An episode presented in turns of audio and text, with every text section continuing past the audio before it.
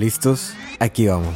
Tú puedes ser santo, tú puedes ser santo. Tú puedes ser santo, tú puedes ser santo.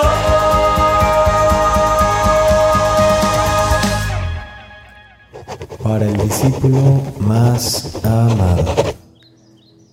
He notado tus esfuerzos, veo tu corazón noble. Te observo cuando nadie más puede verte. Veo cómo en el silencio haces el bien. Veo cómo me encuentras en lo sencillo. Por eso mismo te llamé. Por eso te elegí. Porque sé cuán capaz eres. Porque yo te creé. Sigue imitando mi ejemplo. Acércate a conocerme más. Quizás tú ya no confías en tus fuerzas, pero yo sí confío en ti. Yo tengo mis esperanzas en ti. Ven, descansa en mis brazos. Yo soy tu roca firme y jamás te defraudaré.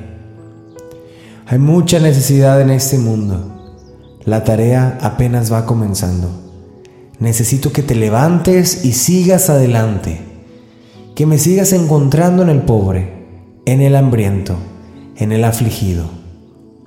Yo sé que tú puedes hacer estas cosas porque yo no te creé para la mediocridad. Te creé para la excelencia. Para mí no hay imposibles. Yo puedo hacer maravillas contigo. Así que ánimo. Sigue adelante. Estoy muy orgulloso de ti. Te elegí por una razón. Porque te amo y porque confío en ti. Tú puedes. En el nombre del Padre, del Hijo y del Espíritu Santo. Amén. Bienvenidos a la reflexión de este domingo 7 de mayo, quinto domingo de Pascua. Ese es el quinto domingo de Pascua. Ya nada más nos faltan dos más y llegamos al domingo de Pentecostés. Bueno, vamos a empezar. Eh, te invito a que si tienes a la mano tu misal o tienes las lecturas de este domingo, eh, pues las, las saques para que vayas reflexionando conmigo para que vayas teniendo un poco de contexto de las, de, las reflexiones que te hago, puesto que yo no, no te leo toda la lectura, ¿no? En la primera lectura de este quinto domingo de Pascua es muy interesante y muy bonita porque es aquel momento en el que la comunidad se enfrenta con este conflicto. Dice, eh, aumentaba mucho el número de los discípulos y había muchas quejas etcétera, etcétera, etcétera, de que se descuidaba a las viudas y que se descuidaba el servicio de la caridad. Y entonces, ¿qué pasa? Los doce convocan a la multitud e instituyen el, el ministerio del diaconado. Dice, escojan entre ustedes a siete hombres de buena reputación, llenos del espíritu, de sabiduría, etcétera. Y escogen a estos, a estos siete hombres. El primero que eligen es Esteban, que es el primer mártir. Lo, escucharás o lo podrás leer después como es el primero, el primero que muere. Eh, pero vemos en esta primera lectura el conflicto, ¿no? El conflicto de que hay una necesidad, de que hay tanta gente predicando, eh, echándole ganas a la, a, la, pues a la palabra de Dios, pero que se está descuidando la caridad, se está descuidando el servicio, la necesidad, ¿verdad? La necesidad humana. Y entonces los doce apóstoles se juntan eh, y empiezan a, ahora sí que a, hacer lluvia de ideas, casi casi, ¿no? Y dice, bueno, vamos a, a escoger a siete hombres que se van a dedicar únicamente a esto, para que nosotros podamos seguir predicando, podamos seguir compartiendo la palabra de Dios. Y entonces escogen a estos, a estos eh, diáconos. Diácono, la palabra diácono eh, viene de una palabra griega que es diaconía, que significa servicio. Hoy en día tenemos muchos diáconos permanentes en algunas diócesis o países que son hombres que están casados y dedican su vida ya después de tener los, eh, los hijos grandes y todo eso a el, el diaconado permanente. También el diaconado eh, transitorio, que es el que el proceso donde los sacerdotes eh, pues tienen que pasar, ¿verdad? De ser seminaristas pasan a ser diaconado, pasan a ser diáconos por algunos cuantos meses y luego ya son sacerdotes. En fin, la primera lectura yo creo que nos está dando un, un mensaje básico. Y yo noto estas, escribí, escribí aquí unas palabras que te las voy a compartir. Eh, necesidad, acción, prioridades, llamado y servicio. No es una lista que tú tienes que aplicar a tu vida tal cual, así en ese orden, nada, pero son como palabras que iban eh, destacándose, ¿no? Para mí. La primera que es la necesidad. Bueno, tenemos la necesidad de atender a las personas, de atender la caridad, ¿verdad? Se está desatendiendo, valga la redundancia. Eh, ¿Qué sigue? El plan de acción. Bueno, ¿qué vamos a hacer? Nos juntamos los dos apóstoles, platicamos, eh, tenemos algún consejo, organizamos nuestras prioridades, es la tercera palabra, prioridades. ¿Qué podemos hacer? ¿Nos quedamos nosotros? No, no nos podemos quedar nosotros porque no podemos descuidar la palabra de Dios, no podemos descuidar la predicación, no podemos descuidar eso. Entonces, organizamos estas prioridades y eh, culminamos con una resolución, con un llamado, ¿no? Este llamado de los, de los primeros siete diáconos, de, los primeros siete eh, hombres llamados al servicio, que es la última palabra, a la diaconía. Entonces se me hace muy interesante como este, este planteamiento que se ve en la primera lectura, la necesidad, el conflicto, la acción de, ok, vamos a poner manos a la obra, las prioridades, vamos a organizar que decía San Ignacio de Loyola, y esto lo he compartido en muchos otros episodios que probablemente los puedes escuchar. Decía San Ignacio de Loyola en el principio y fundamento, organizar, eh, o de alguna manera yo lo voy a parafrasear, decía, apegarme o desapegarme de aquellas cosas que me alejan o me, eh, me acercan más a Dios, ¿verdad? Si algo me, me está alejando mucho de Dios, bueno, eh, lo, dejo. Si algo me está acercando mucho a Dios, bueno, pues lo, sigo tomando, ¿no? Es aprender a tomar las cosas que, que, se me van presentando y ser consciente para decir, ok, me, me desapego tanto de esto, me apego más a esto. Ir, ir, acomodando este tipo de prioridades. San Ignacio lo hace en el contexto de que nosotros tenemos la libertad de tomar todas las cosas en este mundo que han sido hechas para nosotros. Pero en esa libertad tenemos la responsabilidad de priorizar, o priorizarse, la, la palabra es priorizar estas cosas, ¿no? Decir, ok, y no siempre las decisiones son solamente entre bien y el mal, a veces son cosas buenas y más buenas. Podría decirse, eh, pertenecer a tal grupo y ayudar en este otro grupo. Podría decirse vivir esta misa y servir en esta otra misa, ¿no? Eh, ayudar con mi familia y también ayudar con la familia de mi novia. Me explico, entonces a veces son cosas muy buenas, pero en las que uno tiene que priorizar. No simplemente decir, pues es que todo es bueno, no hay problema, aquí me quedo con todo. También hay que saber priorizar qué es lo que me acerca más a Dios, que a lo mejor eh, qué es lo que a lo mejor me está creando un apego que no es sano en mi vida. Y entonces es, importante, ante la necesidad, tener un plan de acción, ¿verdad? Poner manos a la obra y priorizar mi vida, priorizar mi vida, especialmente para los hombres y mujeres que están incluidos eh, eh, o adheridos a una parroquia, ¿verdad? Que dicen, ok, el clásico, la, clásica broma que le dicen a todo mundo, me la dijeron a mí por muchas veces. Ya mejor te vamos a poner un cuarto en la sacristía para que ahí te duermas. Entre broma y broma, sinceramente no es un cumplido. No es un cumplido porque quiere decir que estamos poniendo demasiada atención en la iglesia, en la parroquia, en las obras tal cuales materiales de la parroquia y estamos descuidando quizás la familia, mi relación con mi padre, mi relación con mi madre, mi relación con mi esposa, Estamos descuidando quizás a los enfermos que tengo cerca, ¿no? Al vecino, a mi abuelita que ya no habla, eh, no sé, cualquier cosa, los estamos descuidando y estamos priorizando solamente el servicio que la venta de tamales, que no sé qué otra cosa, que la acomoda de las sillas, ¿no? Entonces ahí nos... Y no quiero decir, no estoy diciendo que una sea más que otra, que alguna valga más que la otra, no estoy para nada tratando de decir eso. Simplemente que en cada uno nos corresponde priorizar en mi vida, decir, ok, ¿cómo esto me está acercando a Dios? ¿Cómo esto me está haciendo más santo? Porque a final de cuentas lo que dice San Ignacio Loyola en su principio y fundamento es que a través de esas cosas nosotros nos tenemos que salvar nuestra alma. No, no nosotros nos tenemos, sino que a través de esto buscar salvar nuestra alma, a través de elegir entre estas cosas, qué es lo que más me ayuda a conseguir el propósito por el cual fui por el cual fui creado, que es salvar eh, nuestra alma, es lo que dice San Ignacio de Loyola. Entonces, primera lectura, lo veo muy claro esta parte y que a mí me gusta mucho eh, de decir ante este conflicto, priorizo, prioritizo, prioritizo, este, y, en todo esto es, es, un llamado que Dios nos da, es un llamado, y con esto me, me transporto a la, segunda, a la segunda lectura, no es solamente algo que yo dije, ay, bueno, cambió mi vida o ay, cualquier cosa. No, Dios nos está llamando a través de esto. Es un llamado único de Dios. El llamado de Dios no es cualquier llamado.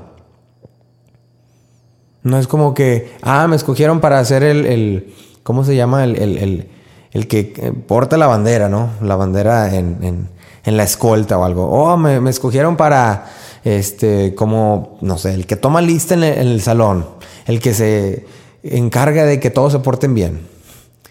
Ah, me escogieron como el coordinador del, no sé, del vecindario, el para hacer los eventos y las fiestas, etc. No es cualquier llamado, es un llamado que viene directamente de Dios. Y es un honor. Porque quiere decir que Dios está contando con nosotros. Porque quiere decir que Dios nos ha hecho, como lo decía en la, en la carta, no nos ha hecho para la mediocridad, sino para la excelencia. Y en esta excelencia Dios cree en ti. Dios cuenta contigo. Y Dios te llama a ti con tus con Dios te llama a ti con tus aciertos y con tus desaciertos, con tus fortalezas y con tus fragilidades, con tus flaquezas. Pero así te llama Dios a ti. Y es que es, es la realidad. Muchos de los que hemos sido llamados, a lo mejor no estamos preparados. Los doce apóstoles eran pescadores, eran pecadores, eran recaudadores de impuestos. Algunos eran iletrados, no sabían, o sea, no sabían de esas cosas y aún así Dios los llamó. ¿Qué quiere decir? Que también Dios te llama a ti, sin importar tu condición. Ya ves el caso de Pablo. Antes de ser Pablo era Saulo y Dios lo llama. Dios te llama a ti porque no es lo que tú piensas sobre ti, es lo que Dios piensa sobre ti, eso es lo que importa. Que Dios cree en ti y eso es lo que vale. El llamado de Dios es único, es especial y es un honor. Dice la canción este, de Cristo, viva Cristo Rey de ser. Eh, luchar por Él es todo un honor. Es un honor que el Rey de Reyes diga, eh, como dice en el, en Magnificat, haya puesto su mirada en su siervo. Que, que, el Rey de Reyes, que el Dios de Dioses, que el que todo lo ha creado, haya puesto su mirada en ti, Alejandro, Jesús, Camila, es un, es un privilegio que Dios te esté llamando a ti. Así que abrázate a Él. Jesús es el medio para cumplir este llamado. Abrázate a Él. Tómalo como tu fuerza, como tu roca, como tu fundación. Y de ahí me paso al, al Evangelio. En el Evangelio nos dice Jesús en la última cena, cuando se está despidiendo a sus discípulos, cuando le está, haz de cuenta que decimos en el norte de México, poniendo toda la carne al asador les dice, yo soy el camino, la verdad y la vida. Yo soy el camino, quiere decir que hay que imitar a Jesús, que hay que seguir sus pasos, que hay que incluirlo en nuestras obras, que hay que buscar ser exactamente como fue Jesús. Dice él, yo soy la verdad. ¿Qué quiere decir esto? Que en Él no hay duda, que Él es, la, que él es lo absoluto, que Él es la perfección, que Él es la plenitud, que Él es el balance.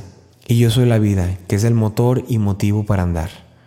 Dice Jesús, yo soy el camino, la verdad y la vida. Imítame. En mí no hay error, en mí hay perfección. Y yo te doy esta vida, yo te doy el motivo para que hagas esas cosas. Yo soy el camino, la verdad y la vida.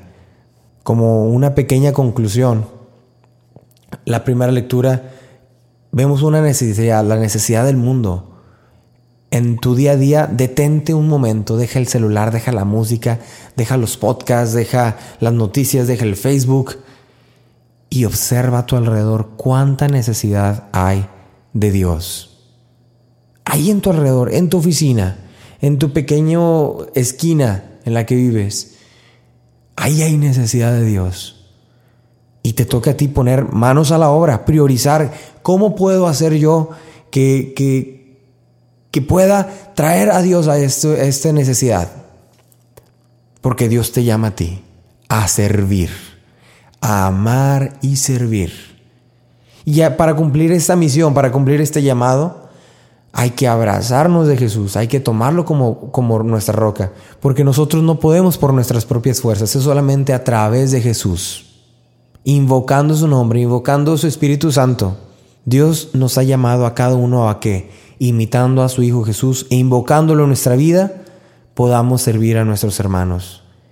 Y lo tomo como decía el, el cómo eran los diáconos, es decir, siendo hombres y mujeres de buena reputación, llenos del Espíritu Santo, de sabiduría y de fe.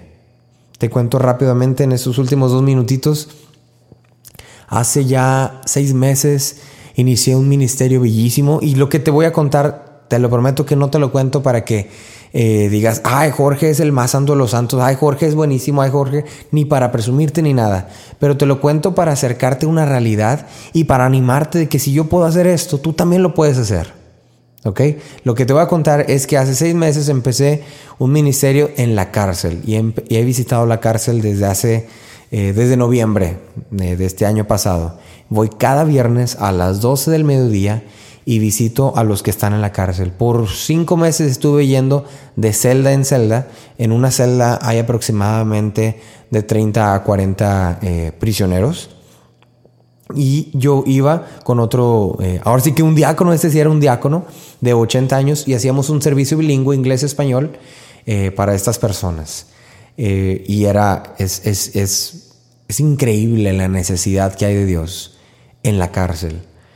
Hace ya cuatro domingos, hace ya un mes precisamente, me asignó el capellán de la cárcel a que vaya yo solo a hacer solamente un eh, servicio en español. Entonces he ido cuatro viernes, pero en lugar de ir de celda en celda a visitando diferentes prisioneros, me ha asignado solamente a una celda, a los mismos prisioneros verlos viernes tras viernes.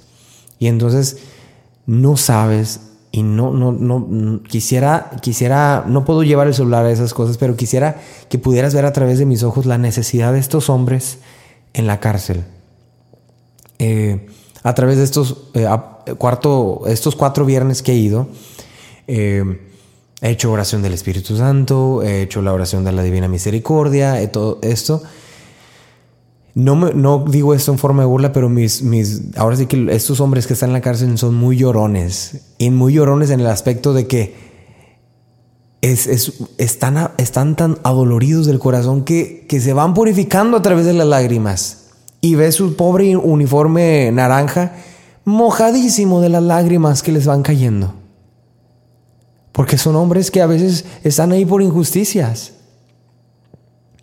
Porque son hombres que reconocen que necesitan a Dios y no hay nadie que vaya. En la ciudad en la que yo estoy hay más de 120 mil o 200, no sé cuántos personas y solamente somos tres personas las que vamos y visitamos la cárcel. Y cuando voy y veo a estos hombres en la cárcel llorando enfrente de mí, levantando sus manos, pidiendo el Espíritu Santo, cantando, para mí fue un momento de, de rompió mi corazón completamente. Yo empecé a orar por cada uno de ellos, puse las manos en sus hombres y pues yo dejé de cantar. Por cierto, me decían, puedes cantarnos, puedes cantarnos. Canté, pero luego en ese momento empecé a, orar y uno de ellos, ¿qué crees? Empieza a cantar uno de los cantos más conocidos en las oraciones te entrego todo lo que soy, todo lo que tengo. Haz de cuenta que estaba yo en la cárcel orando por cada uno y tenía mi propio coro ahí, sirviendo, animando. Y cada uno estaba en, oración, con sus manos levantadas, con sus manos recibiendo eh, esta e, este espíritu, ¿verdad? A este Dios que, que, que se les acerca, que los busca, que les da una segunda oportunidad. No sé cómo llegué yo a, esa, a, esa, a este ministerio, a esta obra de caridad. Eh, fue un llamado que Dios puso en mi corazón hace mucho y que me tardé siete meses para que me aceptaran por fin para servir en, la cárcel. Para mí, esta, esta, etapa de mi vida no es una etapa que, en la que yo me glorifique de mis cosas, de lo que yo puedo hacer, de lo que sea, sino que me doy cuenta cómo la necesidad de Dios abunda en mi alrededor. Y cómo es a veces simplemente cuestión de decir sí, de hacer una llamada, de mandar un correo, de privarme de otras cosas, de privarme de a lo mejor salir a este lugar, de privarme de a lo mejor ver esta serie y, priorizar en mi vida qué es lo que Dios quiere de mí. ¿Qué es lo que Dios quiere hacer a través de mí? ¿Cuál es la necesidad en el mundo en la que Dios me llama a ser partícipe? Entonces, te lo repito, a través de esto no te quiero, no, no, no te quiero, no quiero que me veas como, ay, que hoy Jorge, no, nos está este, encarando o, cantando las cosas que hace para nada, sino que quiero que tú, a través de esto, inspirarte para que tú en tu, en tu mismo ambiente, en tu mismo eh, contexto, contorno, puedas ver que hay cosas que a lo mejor tú no tienes ni en tu mente, pero que son posibles de hacer, que son alcanzables en las que todo mundo dice, no, nadie va a hacerlo, no, es que, es, imposible, es que nadie lo hace, pues es que quizás sí se puede hacer. quizás nadie lo hace porque nadie ve a los demás haciéndolos. Tiene uno que empezar a hacerlo para que los demás puedan hacerlo. Te invito a que seas esa, esa persona que empiece a hacer esas cosas, esa necesidad. Hay un, un lema que escuché mucho, donde veas una necesidad, cumple con la necesidad. Por ejemplo, si ves una escoba tirada en el suelo, no la brinques, levántala. Si ves un garrafón que le está cayendo al agua, pues no pases de largo. Agarra una toalla y limpia. Donde veas esa necesidad, llena la necesidad con tu presencia, con tus capacidades, con tus limitaciones. Pero Dios te llama a ti. Dios te llama a ti. Dios confía en ti. Eres capaz de hacer estas cosas y mucho más en el nombre de Jesús en el nombre de Jesús, imitándolo y siendo como Él. Dios te llama a ti, porque eres su discípulo más amado. Dios te bendiga.